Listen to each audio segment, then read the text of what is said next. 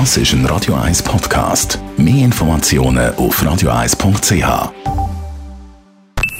Die Morgenkolumne auf Radio 1 präsentiert vom Grand Casino Baden. Grand Casino Baden. Baden im Glück. Guten Morgen. Wie erklärt man Kind Krieg? Wie beantwortet man ihre Fragen? Und was sagen wir Jugendlichen, die uns fragen, ob es zum Atomkrieg käme? Mit diesen Fragen haben sich die Woche wahrscheinlich alle auseinandergesetzt, die Kinder haben oder mit Kindern und Jugendlichen zu tun haben. Wie gehen wir damit um, dass wir selber auf vieles keine Antworten haben, eine eigene Verzweiflung und Schwere spüren und wissen, dass wir da sind, um die Schwächsten in dieser Gesellschaft aufzufangen und auch den Willen dazu haben. Weil ich diese Woche täglich mit so Fragen zu tun habe, teile ich meine Überlegungen und Erfahrungen in dieser Sache heute und bin sehr interessiert auch an Erfahrungen, die andere in diesen Situationen machen oder gemacht haben.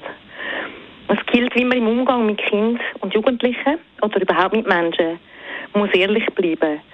Nicht lügen zur Beruhigung oder Schönreden. Kinder und Jugendliche merken das und vertrauen uns dann nicht mehr.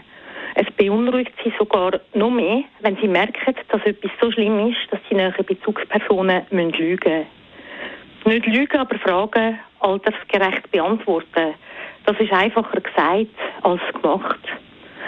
Auch ehrlich sein und sagen, wenn man etwas nicht weiß, ist wichtig. Es gibt im Internet kinder- und jugendgerechte Videos, die den Krieg und Zusammenhang sehr gut erklären, ohne die schrecklichen Bilder zu zeigen. Derige kann man bei Fragen zusammen anschauen und besprechen. Fernsehnachrichten, das müssen wir uns einfach bewusst sein, sind nicht für Kinderaugen gemacht. Den Jugendlichen sollte man sagen, sie sollten keine Bilder konsumieren, nicht zu viele Nachrichten schauen und lesen, lieber einmal ausgewählt und gezielt sich informieren und nicht andauernd.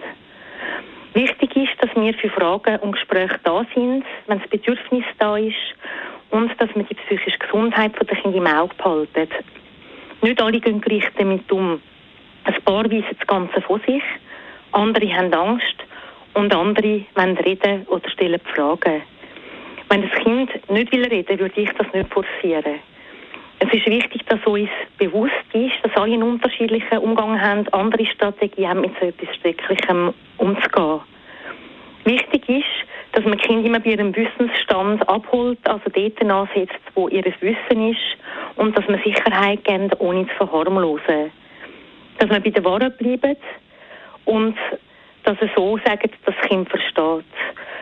Wichtig ist auch Gefühl reden, das zulassen und sorgfältig formulieren.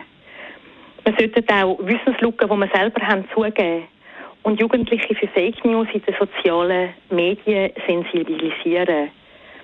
Selbstwirksamkeit, also dass man etwas selber machen kann, ist ganz ein wichtiger Faktor, der stärken kann.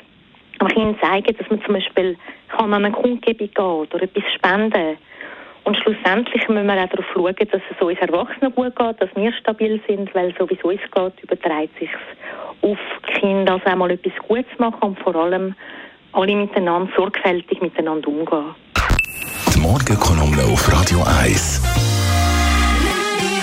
GLP-Politiker und Schulpräsidentin von der Kreisschulpflege Winterthur Stadt Dös ist das Chantal Galladay. Jederzeit zum Nachlesen ihre Kolumnen oder alle unsere Kolumnisten auf Radio 1.